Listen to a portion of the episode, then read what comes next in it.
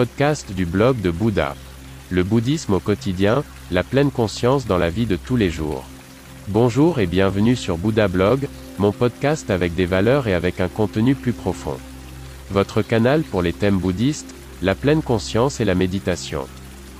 Je m'appelle René et je suis très heureux que vous soyez là. Pendant de nombreuses années, j'ai vécu dans un temple en Chine, j'ai été ordonné moine, j'ai étudié les arts martiaux et la philosophie du prince indien.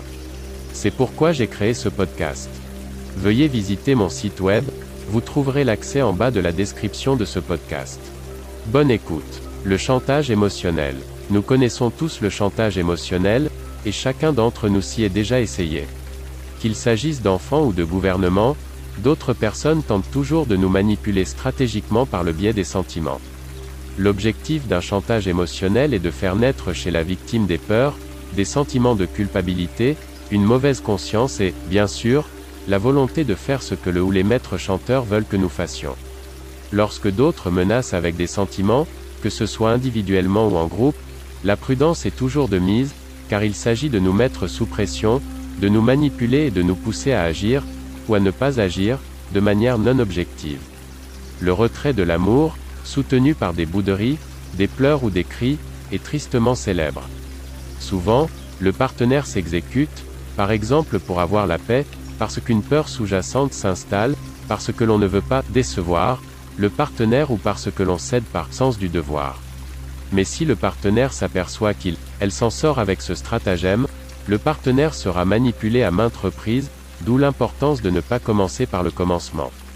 Selon Bouddha, nous devons de toute façon toujours regarder derrière les coulisses et ne pas nous laisser berner. Si tu m'aimais, tu consulterais. Le numéro ne doit pas devenir la norme. Le maître de tous les maîtres nous a justement rappelé de ne pas avoir d'attachement, donc de tirer les conséquences nécessaires dans un tel cas, et ce dès le début, sinon il est généralement trop tard. Comment reconnaître le chantage émotionnel? La plupart du temps, il s'agit de comparaisons très dépréciatives, par exemple, le mari de mon ami l'aime vraiment, car. Où des menaces sont proférées, des reproches sont faits. C'est ainsi que se crée une structure de supériorité et de subordination dans la relation, le maître chanteur obtient du pouvoir, commence à exploiter la dépendance émotionnelle et bien sûr à en profiter. La peur de la perte se développe, les maîtres chanteurs émotionnels travaillent principalement avec des peurs. Par la suite, le doute de soi et le sentiment de culpabilité sont éveillés et continuent d'être exploités, l'affaire devient un cercle vicieux. Celui qui évite maintenant les conflits ouverts a déjà perdu, la seule solution ici est de s'y opposer de toutes ses forces, sinon l'affaire continuera encore et encore jusqu'à une fin généralement amère.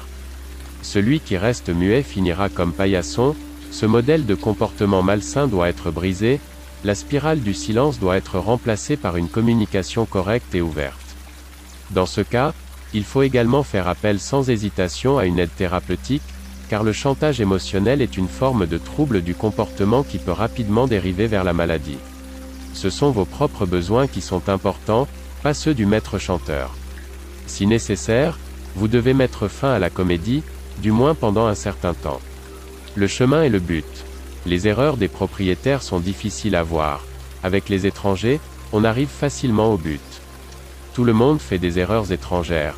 Les siennes, même si elles sont nombreuses, on les cache avec intelligence, comme un tricheur, les faux dés apportent au jeu. Bouddha, nom d'honneur de Siddhartha Gautama 560 à 480 avant l'an 0. Merci beaucoup d'avoir écouté le blog de Bouddha. N'hésitez pas à visiter mon site web. À demain.